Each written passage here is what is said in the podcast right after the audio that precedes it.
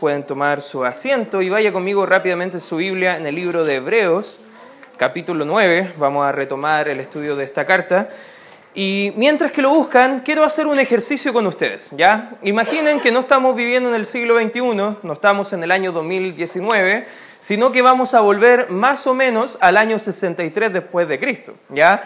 Por ende, todo lo que tiene que ver con nuestra vida ni la vamos a tener no podremos tener celulares, no podremos tener Biblias como la estamos teniendo ahora, no podríamos tener quizás asientos como los que estamos teniendo ahora, ni la vestimenta que estamos teniendo ahora, pero al estar quizás eh, dentro de ese año, el año 63 al 65, tenemos que ir a adorar al Señor. Ahora, ¿cómo lo vamos a hacer? Vamos a llevar la guitarra, todavía no eran inventadas. Bueno, entonces, ¿qué vamos a hacer? Vamos a llevar el himnario, todavía no fue conformado. ¿Cómo vamos a adorar? Estudiando la Biblia, pero los libros todavía no estaban completos. Ahora, ¿qué pasaba? ¿Cómo adoraba el creyente hebreo en aquella época? Iba a un lugar y ese lugar en los tiempos de Jesús era el templo judío, el templo hebreo. Y hoy vamos a estar tratando de comprender, a pesar de que hay muchos temas culturales, de la vida y también de la experiencia de adoración de estos hermanos hebreos, vamos a tratar de entender cómo nosotros, el año 2019, muchos años después, podemos adorar a incluso mejor que lo que ellos adoraban en ese entonces, el lugar donde puedes adorar. Porque cuando hablamos de adoración, muchas iglesias hoy en día piensan luces quizás en, tono tenue, luces apagadas, grandes eh, pantallas, a lo mejor gente como en un estado de éxtasis, con los ojos cerrados, las manos levantadas, gritando cosas y piensan que eso es adoración. Pero cuando vemos la adoración bíblica, no tenía esa imagen que nosotros hemos trasladado a la iglesia en el siglo XXI. Todo lo contrario. Era un acto ceremonial mucho más respetuoso. Y fíjese en el libro de Hebreos capítulo 9, vamos a entrar en el templo, vamos a ver qué pasa en este lugar donde estas personas adoraban, pero antes de leer cualquier cosa vamos a ver un poquito eh, en la pantalla lo que era el tabernáculo. ¿Te acuerdas que en el libro de Éxodo viene Moisés, Dios le da la orden de que saque a la nación de Israel de Egipto y lo lleve a la tierra prometida y por 40 años ellos estaban vagando por el desierto y este lugar donde ellos adoraban no era tan cómodo. Y esto lo que tenemos ahí es una representación gráfica de lo que vendría siendo el tabernáculo donde el judío de la época debía adorar al Señor. Si tú ves afuera estaba el atrio, había un lugar que se llamaba el lugar santo y más adentro estaba el lugar santísimo donde hay un velo separado y todo eso lo vamos a explicar con mayor detalle. Y pasan muchos años y la nación de Israel ya estaba en la tierra prometida, incluso el rey David quería construir el templo, pero Dios no le permite y viene a construir el templo eh, el hijo del rey David que se llama Salomón. Y la siguiente diapositiva vemos que se ha modernizado, ya no era una tiendita, sino que ya era más una estructura firme, pero los elementos siguen siendo los mismos. Había un lugar de entrada donde las personas comunes podían estar, como el atrio, más adentro estaba el lugar santo donde solamente sacerdotes y levitas podían ingresar y más adentro estaba el lugar santísimo donde solamente una persona podía ingresar que era el sumo sacerdote. Ahí todos esos elementos, vamos quizá en alguna ocasión a analizar cada uno en detenimiento, pero acá el texto de Hebreos, quiero que tengan en mente eso cuando leamos ahora el libro de Hebreos para tratar de comprender un poco mejor. Hebreos capítulo 9, versículo 1 dice, ahora bien, aún el primer pacto tenía ordenanzas de culto y un santuario terrenal, porque el tabernáculo estaba dispuesto así en la primera parte, llamada lugar santo, estaba el candelabro, la mesa y los panes de la proposición. Tras el segundo velo estaba la parte del tabernáculo llamada lugar santísimo, lo que le estaba mostrando yo recién en la imagen, ¿cierto? Versículo 4, el cual tenía un incensario de oro y el arca del pacto cubierta de oro por todas partes, en la que estaba una urna de oro que contenía el maná, la vara de Aarón que reverenció y las tablas del pacto. Y sobre ellas, del tabernáculo, del, arca del pacto, a eso está refiriéndose, y sobre ellas los querubines de gloria que cubrían el propiciatorio, de las cuales cosas no se puede ahora hablar en detalle y así dispuestas estas cosas, en la primera parte del tabernáculo entran los sacerdotes continuamente para cumplir los oficios del culto. Pero en la segunda parte, solo el sumo sacerdote, una vez al año, no sin sangre, la cual ofrece por sí mismo y por los pecados de ignorancia del pueblo, dando el Espíritu Santo a entender con esto que aún no se había manifestado el camino al lugar santísimo. Entre tanto que la primera parte del tabernáculo estuviese en pie, lo cual es símbolo, para que en tiempo presente, según el cual se presentan ofrendas y sacrificios que no pueden hacer perfecto en cuanto a la conciencia al que practica este culto. Versículo 10, ya que consiste solo de comidas y bebidas de diversas abluciones y ordenanzas acerca de la carne impuestas hasta el tiempo de reformar las cosas toda esta explicación, usted podrá pensar ahora, ¿y esto qué me importa a mí en el año 2019? Parece que yo no tengo que ir al templo y damos gracias a Dios que no tiene que venir el día jueves con su cordero, ni tiene que venir con sus vestimentas extrañas y no hay un, lavatorio afuera donde todas las personas antes de ingresar acá a la iglesia tendrían que lavarse perfumarse, inciensarse y después iba a haber unos sacerdotes adentro donde le iban a ayudar a usted hasta poder ir a una parte para poder adorar al Señor. O sea, todo este sistema de religión, de, de ordenanzas, como dice el texto, todo tenía que ver con apuntar a un hecho que era la cruz de Cristo.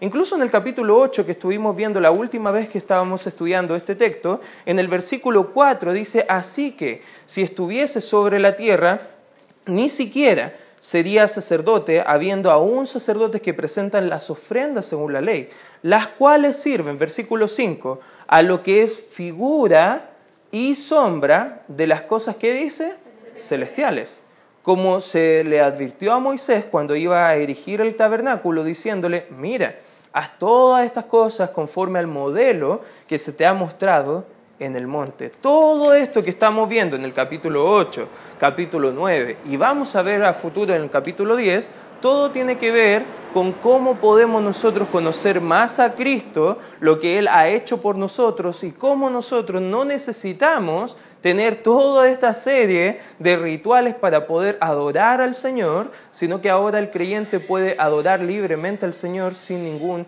inconveniente. Y eso son unas bendiciones maravillosas, hermano. El cristiano es ciudadano de dos mundos, es ciudadano del cielo, pero está viviendo aquí como ciudadano en la tierra. Y como el ciudadano de dos mundos debe aprender no a caminar por vista como el mundo lo hace, sino que como cristianos debemos aprender a caminar por fe. Y en el capítulo 11 va a hablar mucho acerca de la fe, pero desde ya está preparándonos para no pensar en el cielo como, como estamos pensando ahora en la iglesia.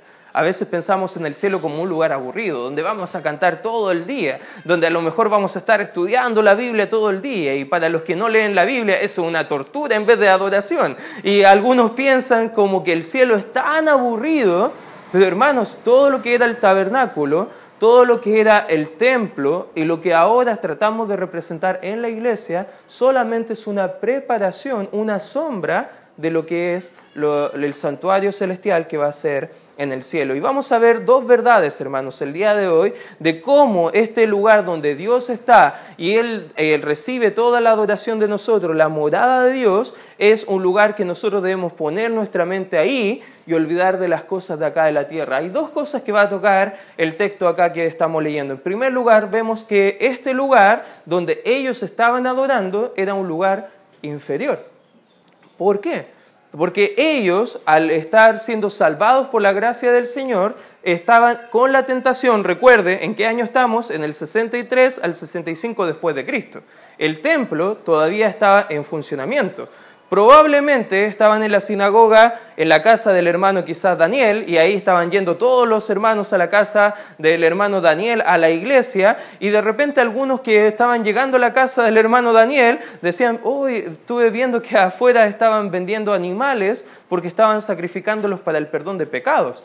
Bueno, y yo me siento como que mis pecados no han sido totalmente perdonados, hermano Daniel, le molestaría que a lo mejor yo saque uno de sus animales y vaya al templo rapidito nomás y vaya a sacrificar el animal y después venga acá a compartir con la iglesia. Y estaba la tentación, estaba la tentación de volver atrás a su antigua forma de vida, a su antigua forma de rituales, de los cuales Dios ya le había liberado, pero eso el escritor de Hebreo está apuntando a los, a los audiencia, a los hermanos hebreos, que eso era totalmente inferior.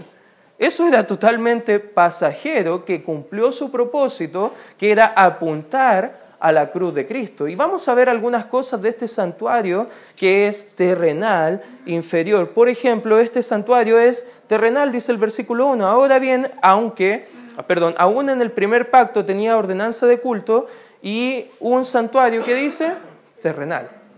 Cuando estemos en el cielo no tiene nada que ver con esto que estamos haciendo acá en la tierra. Ahora quizás podemos estar sirviendo al Señor con pecado pero en el cielo ninguno va a tener contacto ni, dominio con el pecado. A lo mejor ahora estamos viniendo sin ganas a la iglesia, pero en el cielo cuando veamos al Señor no vamos a tener esa actitud. Algunos quizás estamos luchando con algunas tendencias porque estamos en la carne, estamos en esta tierra, estamos en esta ciudadanía y principalmente estamos, siendo, eh, estamos caminando, siendo guiados por la vista en vez de vivir nuestra vida por fe. Este templo, este santuario, fue hecho por el hombre. Personas lo construyeron. Y a pesar de que estas personas lo habían construido, lo interesante es que estaba la gloria de Dios dentro de ese lugar. No sé si podemos volver a la imagen del templo. No sé, ahí viene, ya viene, ahí viene. No, es el tabernáculo. La siguiente, ahí está. Cuando iban a adorar, la gente normal venía caminando acá no podía ingresar de aquí para acá. Solamente se quedaban en este sector.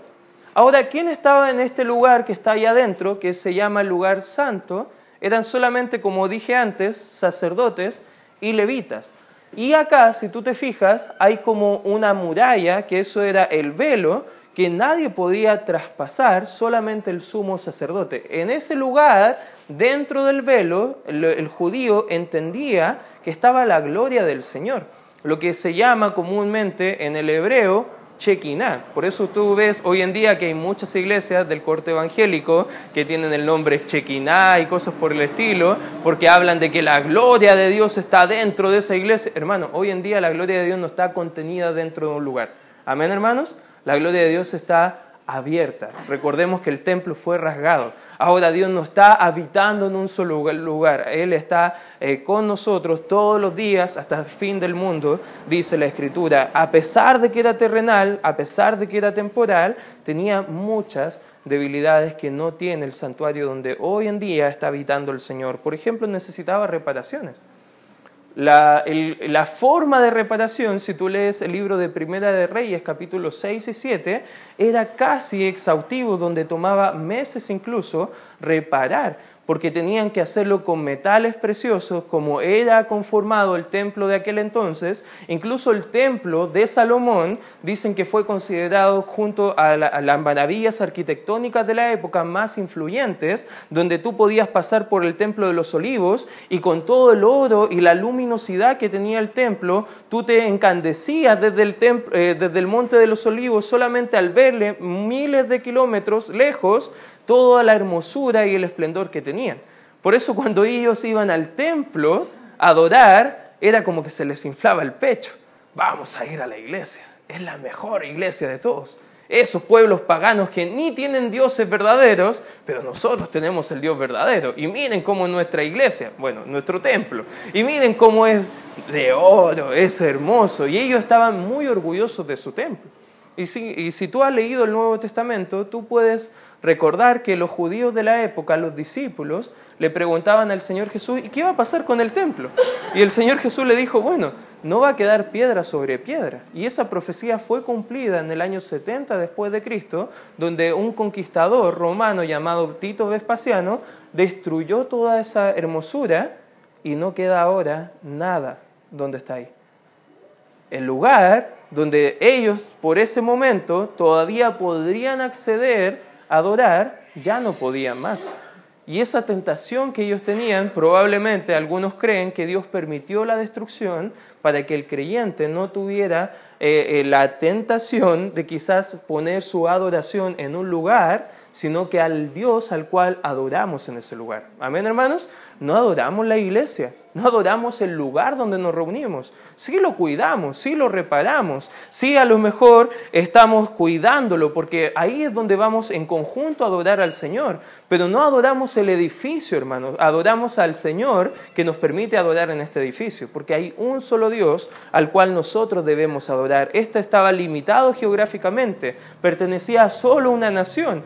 Eso era muy limitante, por ende la adoración en el templo de, Israel no era algo que Dios quería usar como un plan perpetuo para todos los creyentes de las diferentes épocas. Fíjate el versículo 2 al versículo 5, dice, porque el tabernáculo estaba dispuesto así, en la primera parte llamada el lugar santo, lo que estábamos viendo anteriormente, estaba en el candelabro.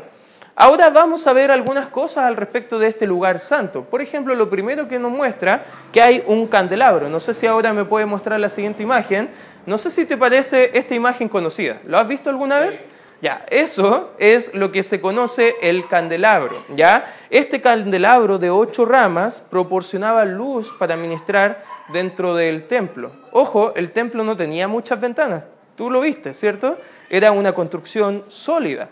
Por ende, los ministros necesitaban la luz para poder ministrar dentro del lugar de adoración. Y eso también mostraba este candelabro de siete puntas, también recordaba al pueblo de Israel cuál era su función dentro de las demás naciones. Mire, acompáñeme al libro de Isaías, guarde su espacio ahí en Hebreos porque vamos a volver, pero busque conmigo por favor el libro de Isaías,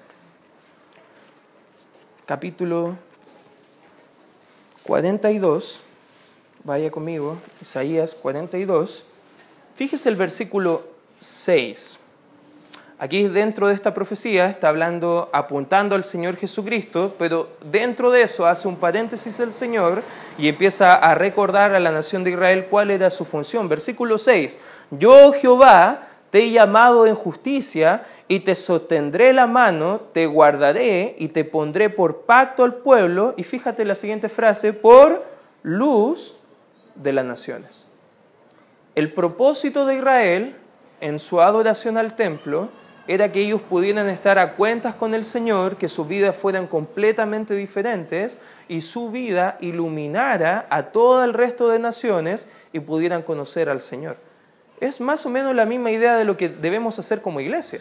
Y Israel, ellos sabían cuál era su misión, pero no lo estaban llevando a cabo. Fíjate en el mismo libro de Isaías, capítulo 49, avanza unas hojas más allá, porque sé que es un pasaje, pero sé que están acostumbrados a varios pasajes. Versículo 6 dice, 49, 6, dice, poco es para mí que tú seas mi siervo para levantar las tribus de Jacob y para que restaures el remanente de Israel. También te di por, ¿qué dice? Por luz de las naciones, para que seas mi salvación, y aquí lo especifica, ¿hasta dónde? Solo en Israel. ¿Eso dice? Hasta los postreros de la tierra. Me recuerda que parece que la iglesia tenemos la, la tarea, hermanos, de llevar el testimonio de Cristo hasta dónde? Hasta lo último de la tierra. Hechos 1.8 dice eso mismo. ¿Sabes qué? Acá este candelabro recordaba la idea también de que ellos debían ser luz donde Dios les ponía. Y nosotros, hermanos, tenemos la luz del mundo, que es el Señor Jesucristo. Juan 8, 12 explica eso. Yo soy la luz del mundo, dice el Señor Jesucristo.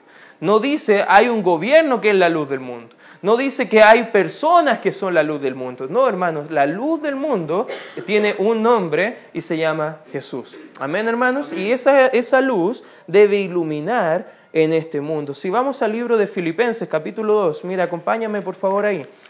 Filipenses, capítulo 2. Fíjate lo que dice el versículo a partir del versículo 14. ¿Lo tienes, hermano? ¿Me puede dar un amén si lo tienes? Fíjate lo que dice el 14. Dice, haced todo sin murmuraciones y contiendas, versículo 15, para que sean irreprensibles y sencillos hijos de Dios, sin mancha, en medio de una generación maligna y perversa, en medio de la cual resplandecéis, como qué dice? ¿Te das cuenta que ahora como creyentes tenemos la misma función que el pueblo de Israel de llevar la luz de Dios hasta lo último de la tierra? Esto, todo esto, cada símbolo, cada artefacto dentro del templo nos recuerda algo acerca de Cristo y acerca de nosotros. Y lo primero que nos recuerda es que nosotros tenemos la tarea de llevar su luz hasta lo último de la tierra. Volvamos al libro de Hebreos, por favor, en el capítulo 9, eh, eh, donde nos quedamos ahí.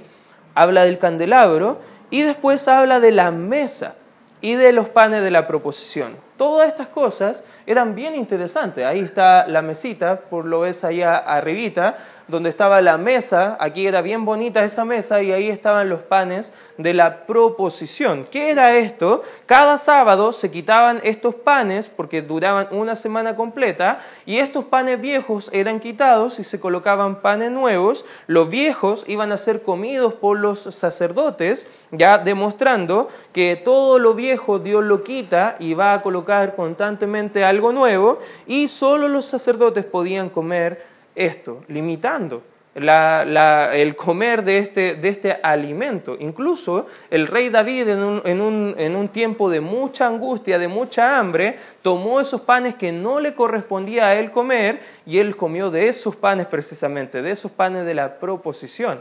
Ahora, lo interesante es que como cristianos, nosotros no, solamente vamos a la iglesia a comer quizás una hostia, ¿ya? O, un pancito para obtener quizás purificación de nuestros, de nuestros cuerpos, como lo hacen algunas religiones. No, hermano, nosotros tenemos solo un pan que nos da vida a nosotros, y eso también se llama Jesús. En Juan capítulo 6, por razón del tiempo no lo vamos a ver, pero Jesús es nuestro pan de vida, y es dado este pan a todo aquel que quiera, no está limitado a un grupo de personas, está puesto y dispuesto para cada persona que quiera comer de él. Versículo 3, tras el segundo velo estaba la parte del tabernáculo. Y ahí, fíjate, dice a llamada eh, la del lugar santísimo. Si podemos volver a la imagen, ya ahí vamos a ver, eh, no, la del templo, muchas gracias, sé que hoy estoy haciendo trabajar harto a Rocío, ¿ya? Pero recuerda, estamos nosotros acá dentrito, no estamos acá afuera.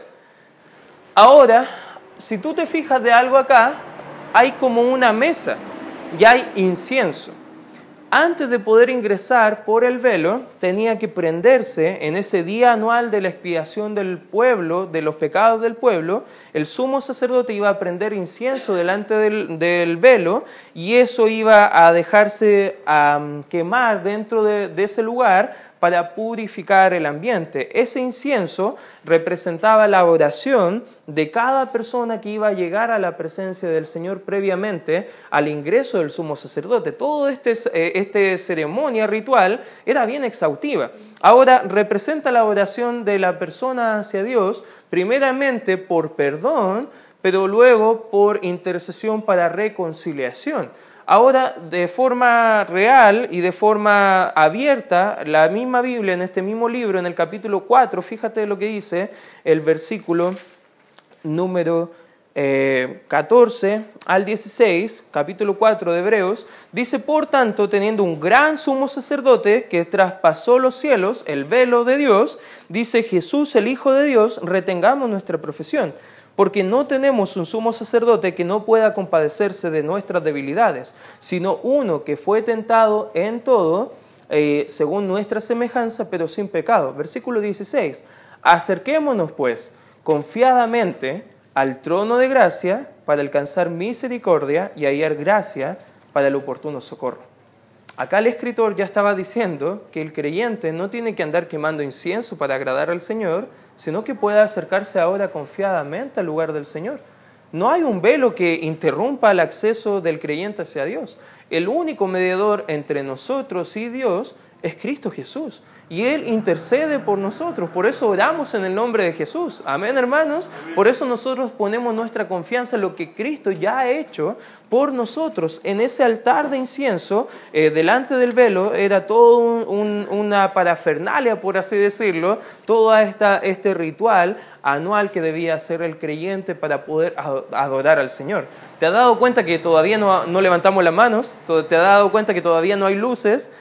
La adoración parece que es diferente a lo que nosotros pensamos. Tiene más que ver con la idea de agradar al Señor y no tanto con agradarnos a nosotros mismos. Fíjate lo que dice Hebreos, volvamos al capítulo 9, vamos a avanzar. El versículo donde nos quedamos, a versículo 4, el cual tenía un incensario de oro y el arca del pacto, ya estamos adentro del lugar santísimo en el versículo 3, eh, cubierta de oro por todas partes, en la que estaba una urna de oro que contenía el maná, la vara de Aarón que reverenció y las tablas del pacto, y ahí sigue hablando de los querubines y diferentes formas. Ahora, no sé si podemos ir a la, imagen nuevamente del arca, fíjate acá está el arca del pacto o el testimonio.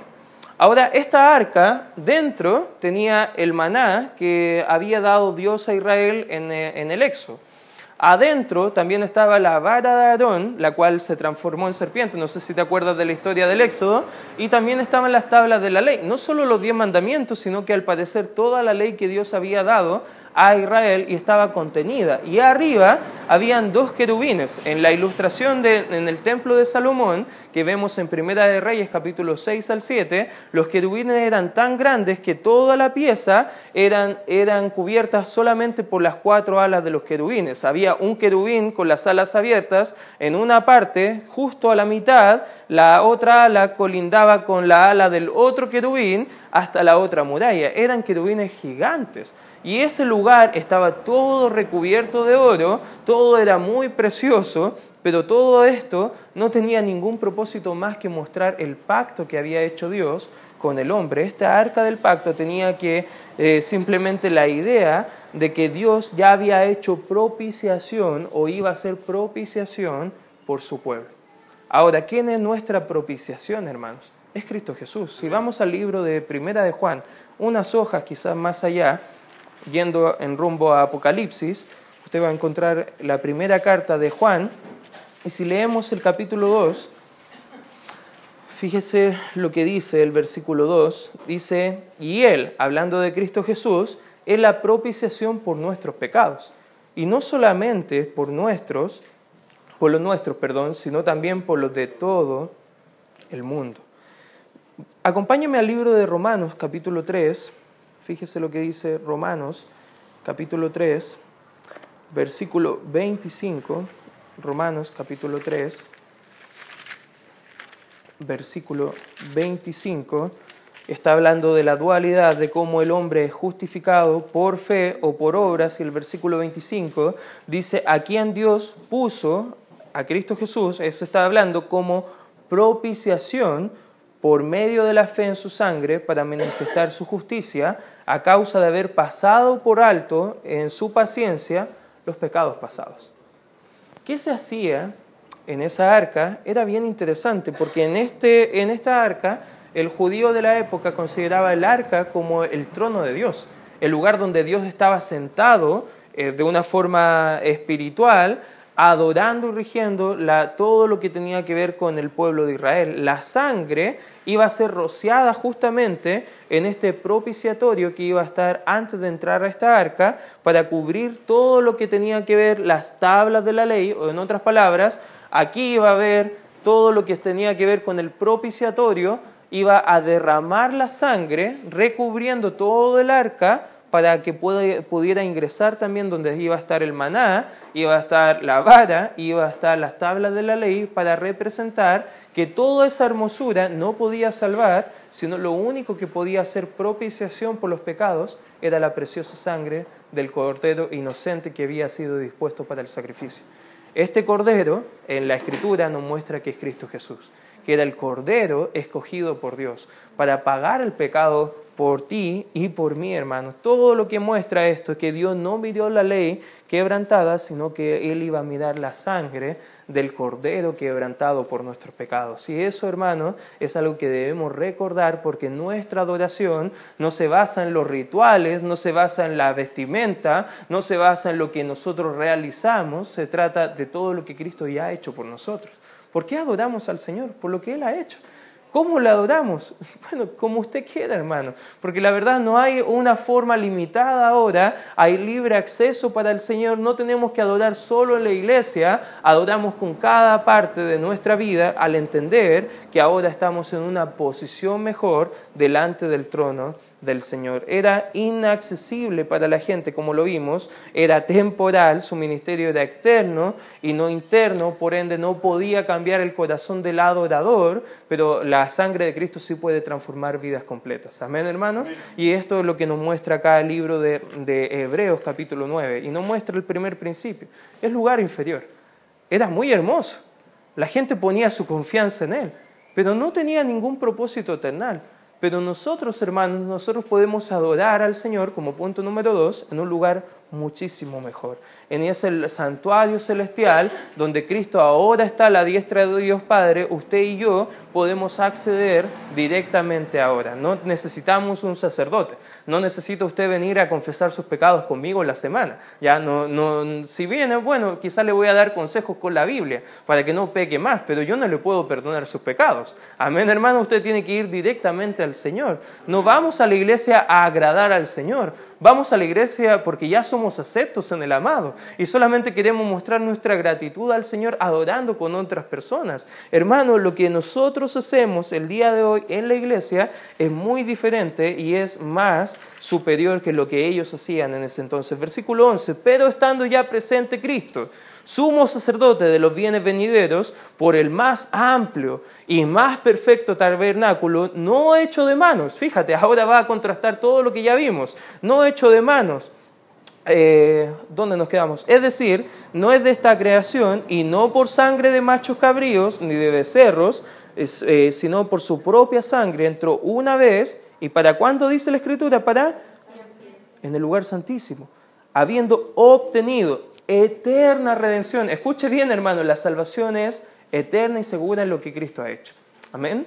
Usted no puede perder la salvación porque usted no ha hecho nada para ganarlo. Cristo ha hecho todo por usted. Él ha entrado a ese lugar para salvar nuestras almas. Versículo 13, porque si la sangre de los toros o de los machos cabríos y de las cenizas de la becerra, rociadas a los inmundos, santificaban para la purificación de la carne, versículo 14, ¿cuánto más la sangre de Cristo?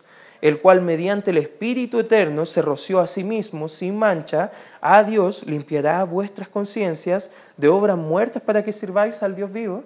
Interesante, o sea, cuando vamos a adorar al Señor, vamos a servir al Señor, no lo hacemos porque somos perfectos, no lo hacemos porque hemos llevado o hemos ganado el privilegio de hacerlo, es por todo lo que Cristo ha hecho por nosotros. Solamente podemos acercarnos confiadamente a servir a nuestro Señor, versículo 15, así que por eso es mediador de un nuevo pacto, para que interviniendo muerte, para que interviniendo muerte para la remisión de las transgresiones que había debajo del primer pacto, los llamados reciban la promesa de la herencia eterna, porque hay un testamento, eh, es necesario que intervenga muerte del testador, porque el testamento con la muerte se confirma, pues es válido, entre tanto que el testador, perdón, inválido mientras que el testador es está vivo, perdón. Fíjese lo que dice acá. Es interesante la ilustración que está mostrando acá el escritor, porque lo que está mostrando es que todo esto superior solamente iba a ser válido si Cristo moría. Toda esa salvación eterna solamente iba a ser efectiva para nuestras almas si el Cordero moría. Como lo pasaba en toda esa ilustración de sombra en el Antiguo Testamento, ahora iba a pasar solamente una vez con Cristo. Por ende, no podemos eh, recobrar la salvación si es que la perdemos, porque no se puede perder.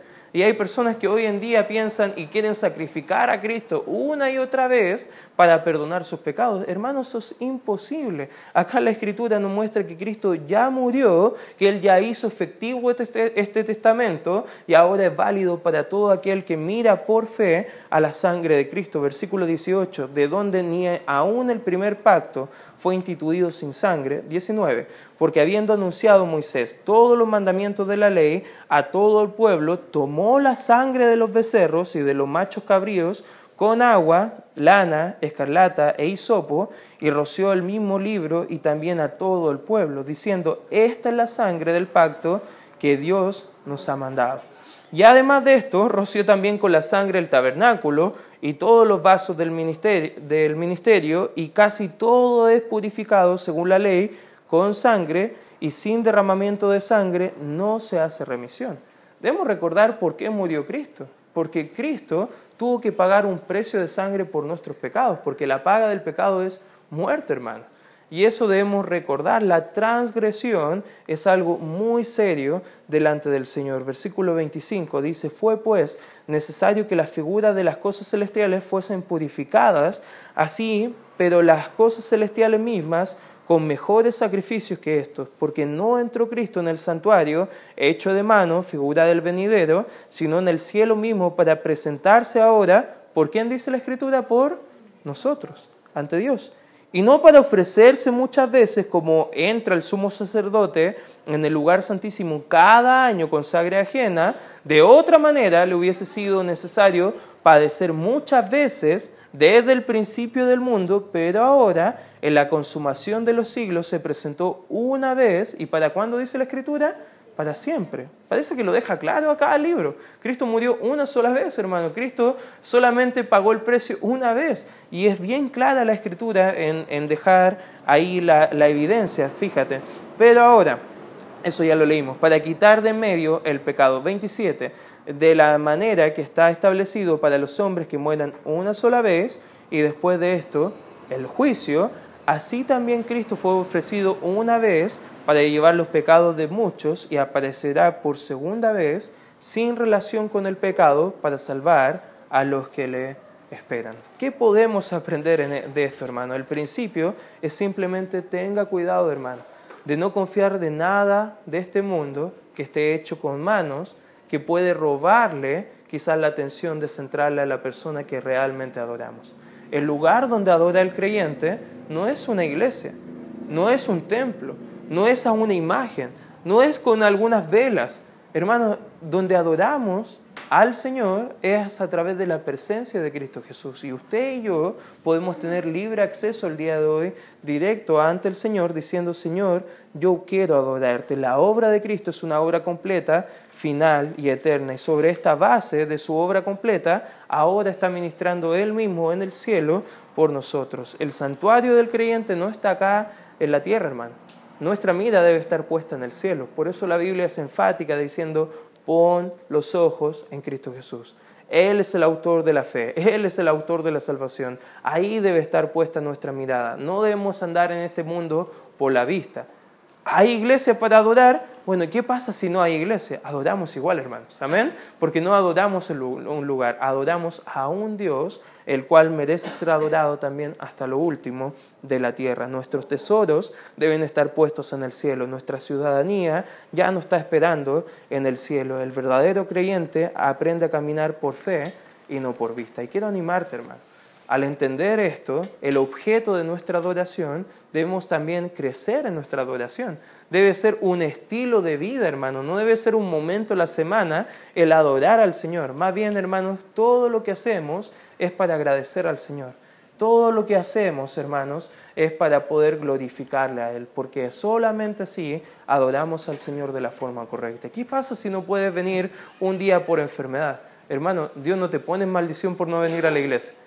Quizás te pierdes la bendición de estar con el pueblo de Dios, pero de ahí a que te vengan copas de ira del Señor, hermano, no estamos en ese lugar, no estamos en esa posición, estamos en un mejor pacto.